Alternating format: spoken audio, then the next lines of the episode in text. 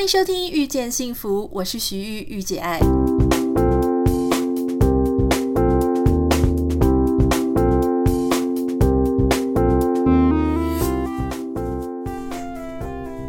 Hello，大家最近过得怎么样呢？有没有发现我们上传 Podcast 的频率变多了？没错，我决定要开始增加我们的节目频率，因为就觉得说其他的 Podcast 节目好像都非常的认真，所以我也应该要来振作一点，一个礼拜至少希望可以陪伴大家两次的时间。哦，对了，我后来才发现，原来很多 podcast 节目都会请他的听众要去 Apple 上面的呃他的评比 review 那边给他留五颗星，并且加很好的留言，这样子才可以有助于这个节目的排行榜，让更多人知道。一开始我其实是不想要这么的世俗。我觉得追求排行榜真是一件很尴尬的事情，但是我的朋友跟我讲说，这事情真的非常的重要，因为 Podcast 上面的演算法或是它的排行榜，真的会影响更多人他知不知道你这个节目，那也就会呃让这个如果有好的节目、好的观点，就能够让更多人知道。所以在这里要先拜托大家，请你们，如果你是用 Apple 的 Apple Podcast 来听的话。请你帮我留下五颗星的评分，然后有留言的话，欢迎留言给我。但是留言在那里留言给我，我可能不会马上看到，所以如果可以的话，请上 Instagram 上面的讯息私讯我。呃，脸书也可以，但是 Instagram 我可能比较，我觉得它比较好回复啦。对，好，今天的节目我想要跟大家分享一个前几天的，我看到一个新闻，其实我一直想跟大家分享。但是我每次看到这个新闻啊，我反反复复看了一下，我觉得真的是蛮沉重的，因为我是不不了解为什么会发生这件事情哈。说不了解，其实好像也可以理解啦。这是在日本京都发生的一件事，有一个二十四岁的年轻妈妈，她叫 T 沙希。她有一个三岁的女儿，那当然她是一个女生去抚养她的孩子哦。她的孩子呢，她就跟呃这个警方发现她的孩子死掉了，是严重脱水而死。这个二十四岁的妈妈 T 沙希，她的说法是说哦，因为她女儿这几天不舒服，吃不下饭。不过警方揭穿了她的谎言，警方发现呢，就是因为这个妈妈她把这个女儿一个人留在家里，留在家里八天，只有给她简单的饼干跟水，然后她自己就跟她的男朋友一起跑到鹿儿岛去玩了八天，那她女儿最后就饿死了。这个检方发现她女儿在呃的尸体里面呢，她身体里面是完全胃部空无一物，所以其实是活活的被饿死的。很多人就在想说，那这个妈妈她到底是不是一个从以前就是个坏妈妈呢？她有一些朋友是说，其实提沙希以前是很疼她女儿的，会帮她女儿这个打扮啦，然后常常会带她女儿出去。不过后来哦，这可能就是这个事发的这一年来呢，他的态度就有了改变，就开始不常带女儿出门，然后也常常把女儿留在家里，他自己就跑去酒吧喝酒。然后呢，甚至就发生了像这一次这个事件哦，非常恐怖的这个事情，没有把女儿带在身边，就跟自己的男朋友跑到九州去玩。那这个 T 沙希他被警检方警方呃逮捕的时候呢，他的说法是说，因为他觉得带孩子很累，所以要轻松一下。他也觉得不早一点回来不行。可是我平常哈，他说我平常把我女儿放在家里。也没怎么样，我就觉得这一次也没有关系。一样哦，我想这个新闻大家很震惊，就是你一个二十四岁，老实说，二十四岁也不年轻了。他虽然听起来像是很年轻，但其实他应该是一个成年人，而且有绝对有判断事情的一个能力，怎么还会去做出这么夸张的事情呢？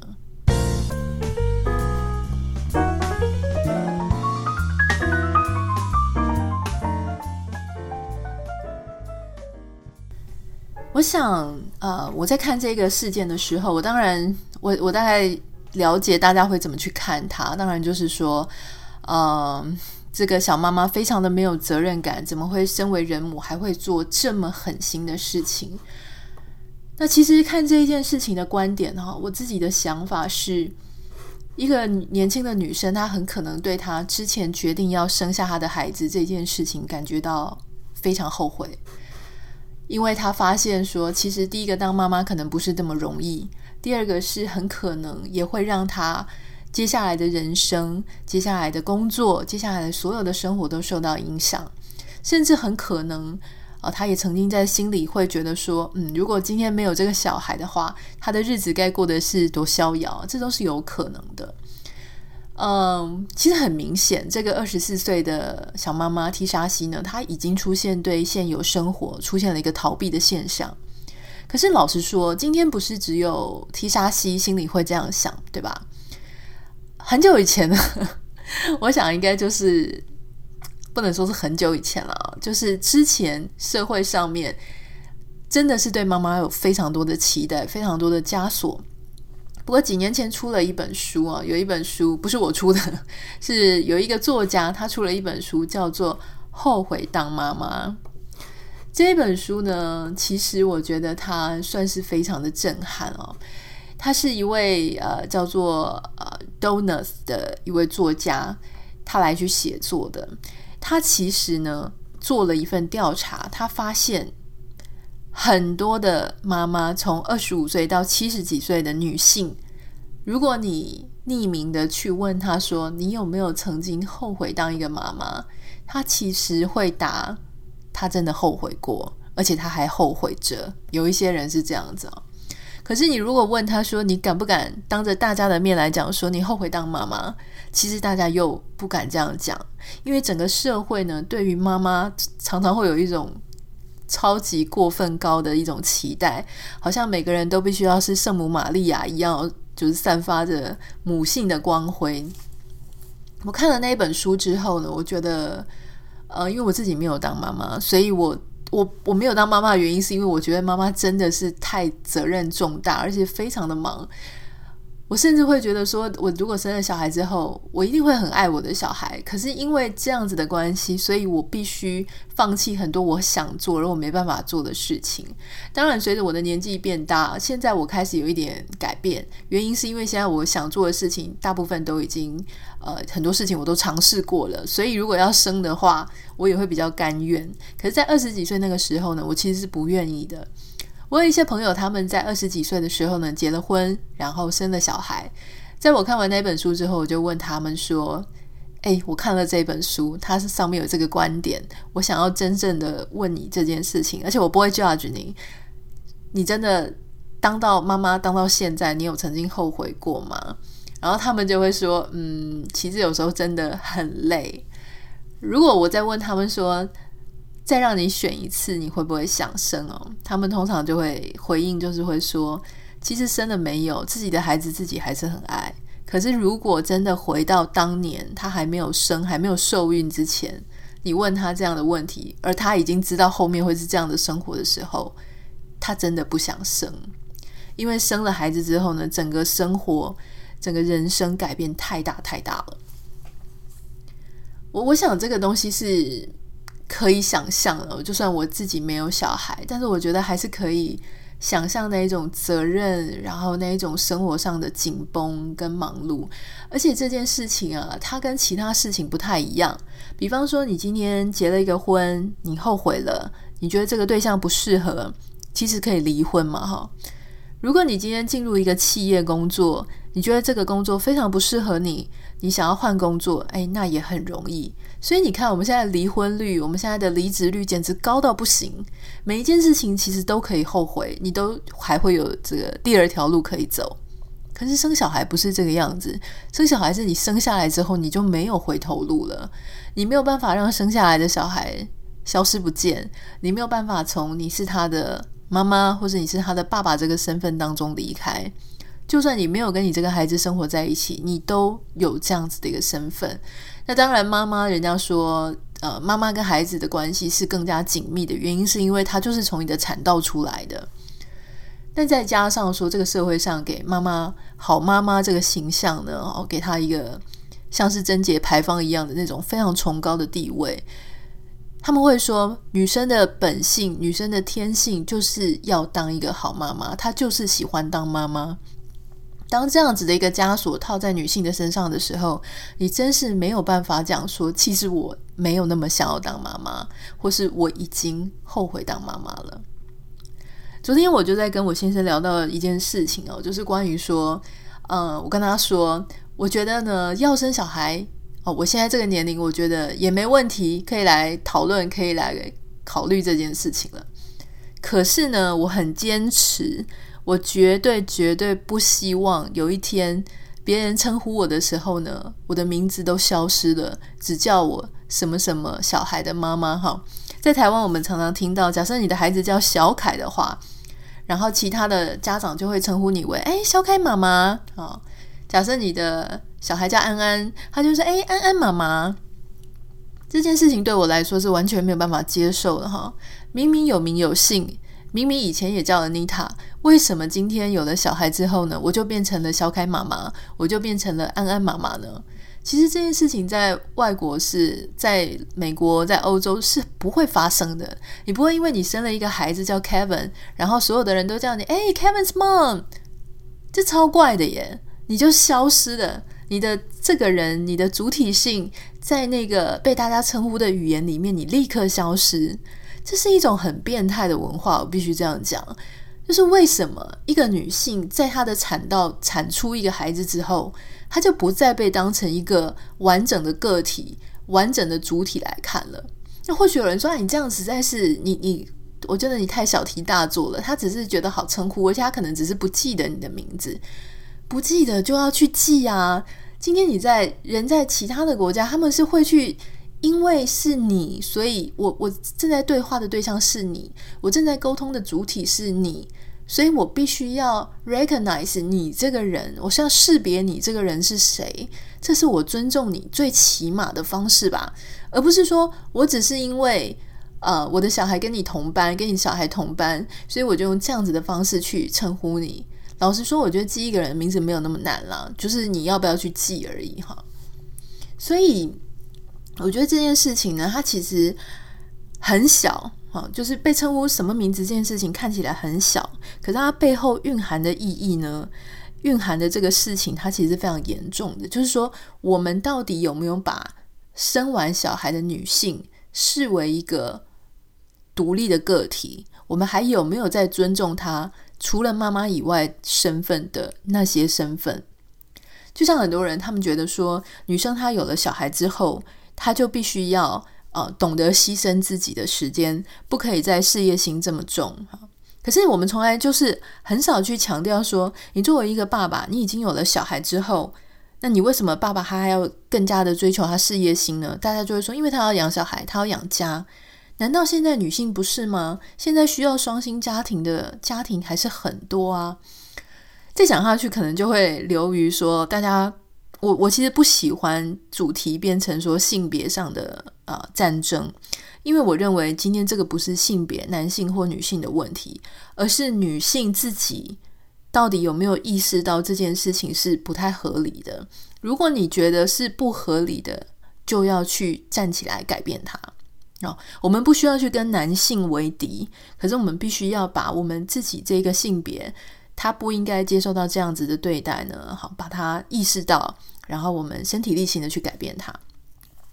另外一件事情是，嗯，确实就是前一阵子有一个很很红的粉丝团，叫做“德州妈妈没有崩溃”。我想很多人也许有看过这一个粉丝团，他做出来的梗图，让很多人感同身受。就是孩子很闹啊，然后妈妈非常的无奈，各种他结合一些古典名画，然后他去下了一些标题啊标语。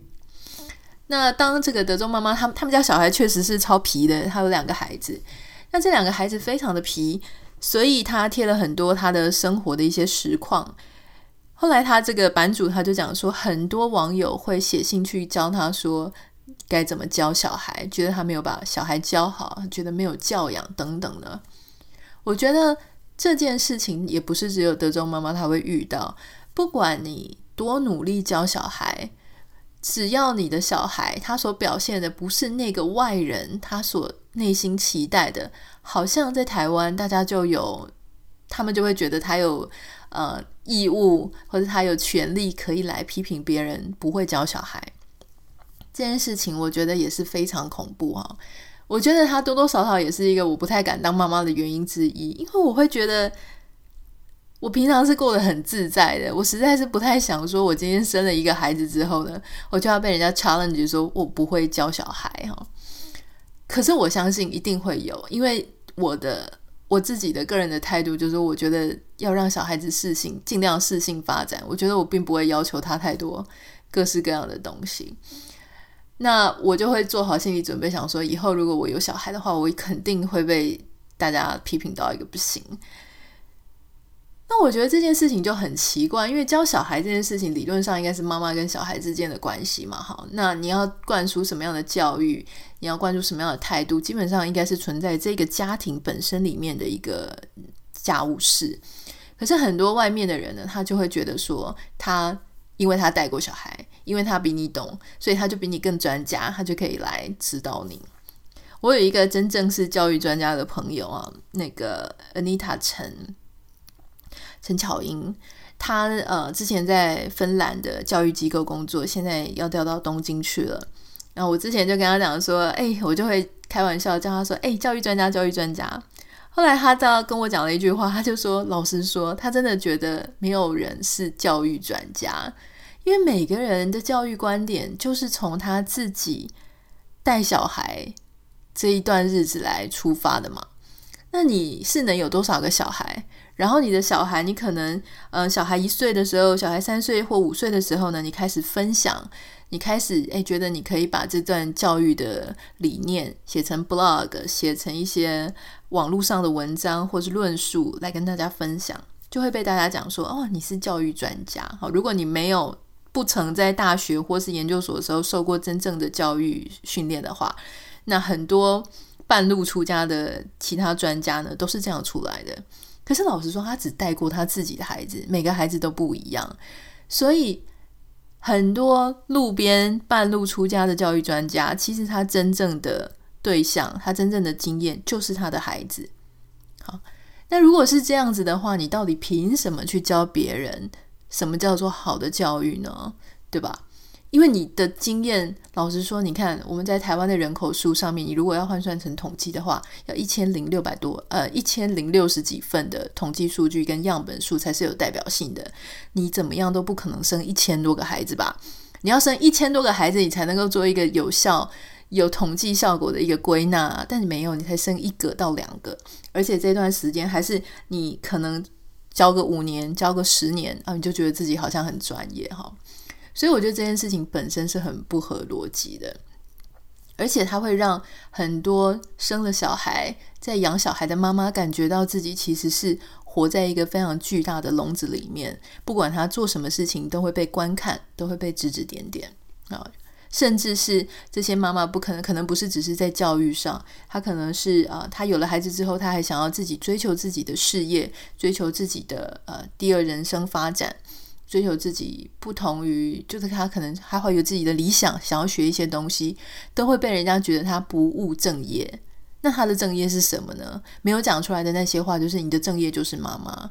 好，那我觉得这件事情，呃，他就会其实会相对的，他会去线索很多女性，她对她自己成为妈妈之后的人生，她的视角跟她的观点，以及她还能不能够追求属于她自己个人的理想。哈。其实我虽然没有小孩，但是我已经多多少少隐约可以感觉到这个社会上对女性的一个呃压力，特别是在生小孩这个部分。因为我先生他大我十岁嘛，所以之前呢，我们也婚后我们在讨论说，哎，要不要有小孩的时候，他就跟我讲了一句话，当然他就不会说是他自己讲的，他会说是他同事讲的，就说女性要受孕之前呢，最好是前半年开始就不要喝酒。老实说，我不是一个酒鬼，我是偶尔才会喝，喝也喝一点点哦。虽然说我常常接一些 whisky 啊的这个呃商业合作，可是我本身并不是会追酒的人。然后我甚至就是不是很常喝，啊，我会品，可是我不会很常喝。那他就跟我讲这一句话，然后我就心里想说，所以呢，所以你可以喝，但是我不能喝，是这样子吗？然后他就跟我讲说，对啊，就是如果我们真的要怀孕的话呢，那你可能要开始不要喝了，完全不要喝。然后我记得我那时候整个很傻眼，我就跟他讲说，哈，这没有怀孕，呃，没有喝酒，到底是要怎么怀孕？哈。我的意思是说，大家在清醒的时候，谁到底谁会想要去当妈妈啦？就是如果说当妈妈就开始要被绑手绑脚、牺牲一切，然后这些女生头脑都很清楚，老早就想到，除非那种超级无敌爱小孩的人，到底谁会想要在清醒的时候当妈妈？当然这是开玩笑的啦。我知道很多女生其实她们是非常喜欢当妈妈，很渴望当妈妈的哈。我只是说，这个实在是。很多时候，你会有时候有些人当妈妈，他其实可能是在他完全没有准备下，不小心就当成了妈妈的。所以，其实今天我想要跟大家分享哈，从这个小西华这个事件啊，踢沙西这个事件，我其实很想要跟大家谈一件事情，就是说，嗯，我知道很多。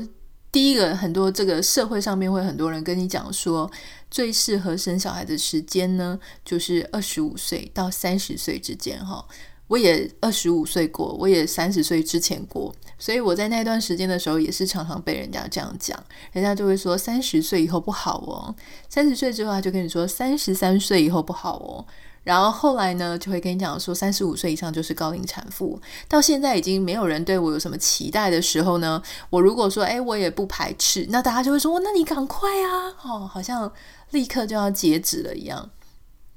我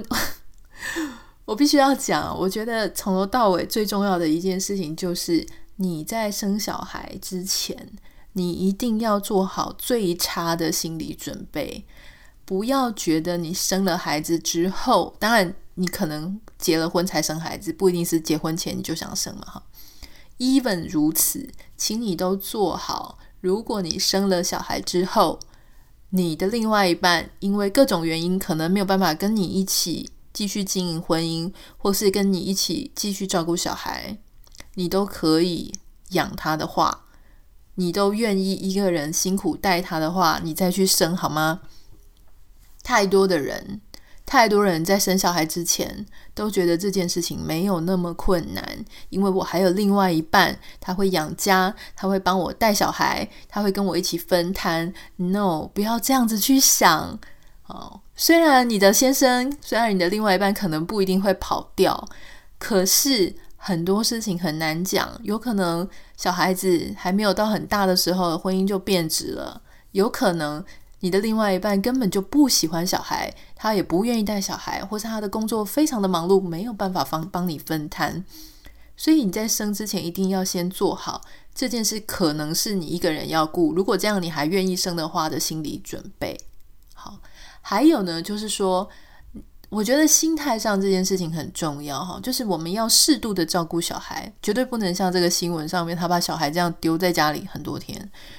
可是我们也不要整个人生只有小孩。我记得有一次我在咖啡店上，咖啡店里面我看到一个非常触目惊心的画面。他是一对夫妻，他们坐在这个桌子的呃，就是两两端，他们面对面的坐着。那这个太太呢，看起来像刚生完孩子不久哈。她的孩子坐在婴儿车，就坐在她的旁边，手已经会挥舞的那种年纪。然后那个妈妈呢，在安静的咖啡店里面，不停的大声逗弄自己的孩子，就会说啊啊，好可爱哦，然后就是这种声音哦，就是嗯，而且非常的这个旁若无人的样子，然后整个非常夸张，然后手舞足蹈。然后他的先生呢，就坐在他对面，然后完全非常习惯的样子，然后自己一个一直在划手机，手机头都没有抬起来一下。然后呢，这个他们就在我旁边坐了差不多半小时。这半小时，这个妈妈就一直不停的，一直我感觉很吵啦哈。那也许她自己觉得自己超有母爱，母爱爆棚这样子。然后我就在旁边很安静的这边画我的画，然后喝我的咖啡。后来呢，他们就要离开了。离开的时候呢，先生就想要去呃把小孩抱起来，去把这个婴儿椅折好，婴儿车折好。这个妈妈呢，就突然跟他先生说：“不要啦，不要弄啦，我来弄。”然后就把小孩丢给他先生，然后自己在那边折。然后他小孩，他妈妈一边折一边就骂她老公说：“那你什么都不会，都帮不上忙啊！”其实我在旁边呢看了这一幕，我觉得非常的替这个妈妈担心。第一件事情呢，就是她在这个非常安静的咖啡店里面做这么夸张的事情，我猜她可能没有意识到，她也可能是无意的。可是我我认为他那个太投入的状态啊，让我有一点担心，因为我相信在他还没有小孩的时候，他可能不会在咖啡店做这样的事情。哈，我觉得第一个专心可以投入，可以是投入到旁若无人的程度，这件事情呢，就有一点点，嗯，有一点点不是很很，我我不是很建议这样子了哈。我觉得大家还是要稍微嗯合理一点的。那第二点是，我觉得第二点才是真正严重的，就是说他的先生想要帮忙然后照顾孩子的时候，其实他先生基本上从头到尾都没有融入。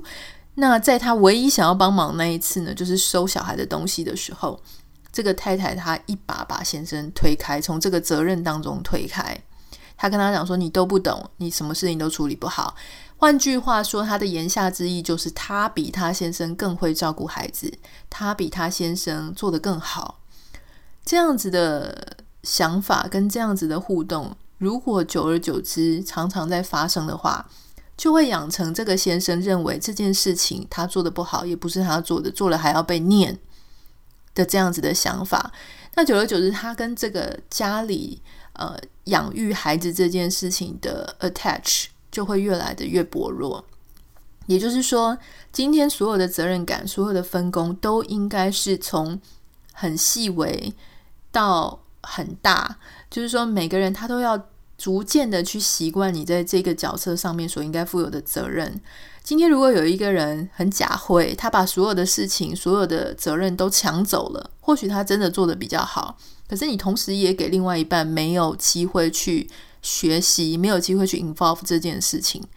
老实说，我认为这个是他的责任。好，就是今天我们希望别人来帮我们，我们同时要给别人机会来帮我们。这个是也是要提醒大家。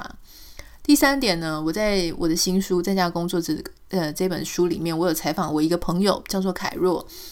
他呢有两个孩子，一大一小。哈，他其实当时就提到一件事情，就是说小孩过了两岁之后，他在两岁以前非常的 high demanding，他需要家长所有的。呃，注意力跟他可能不会处理很多事情，你必须要他帮他处理。可是当小孩两岁以后呢，你就必须要逐渐的让孩子感觉到家长是一个独立的个人、独立的个体。家长有可能需要工作，家长有可能需要他配合，不要吵闹。当然，那非常的困难，因为两岁小孩他怎么会懂呢？但是你就开始必须要让他觉得你我有别。好，我觉得这件事情，这个提醒他非常的重要。所以我也在今天的节目当中分享给各位。好，这个就是今天的节目，我想要提醒大家的关于当妈妈这一件事情呢，其实从来就不简单。那在我们还没有做好心理准备的时候呢，很可能，也许因为我们自己的一时不注意啊，或者是命运的捉弄，所以我们就可能当了妈妈。哈，如果不是这样子的状况，你能够多想一下的时候呢，我希望今天的节目可以带带给你。许多帮助，还有，如果你觉得你自己真的迷失在当妈妈这样子的角色里面的时候，我会鼓励你啊，重新去思考一下说，你是不是太用力了？你是不是太努力了？你是不是 involve 的太深，让别人让另外一半没有办法呃插手？那假设你没有另外一半，你是一个人自己带小孩的话，那也想一想说，你是不是可以？都把一些时间、空间、心力留给自己。好，我们尽最大的关心，可是不要所有的事情都放在自己的肩头上。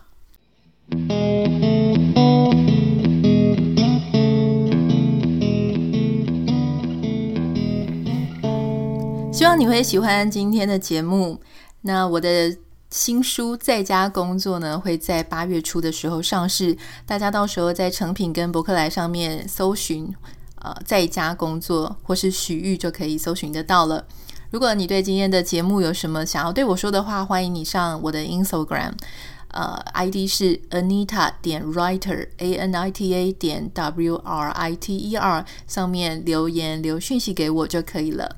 还有就是，呃，因为我们的节目它是一个没有商业模式，也没有置入，也没有广告，那一切的所有的呃制作成本呢，都是由我个人来做支出。我们现在也开始接受小额的赞助，所以呢，我们这个小额赞助的连接，它会贴在这个节目下方的简介说明，或是在呃 Instagram 或在脸书。如果你有兴趣来为我们做小额赞助的话呢，我会非常的感谢你，也谢谢你支持这个节目。好，那我们就下次见喽，拜拜。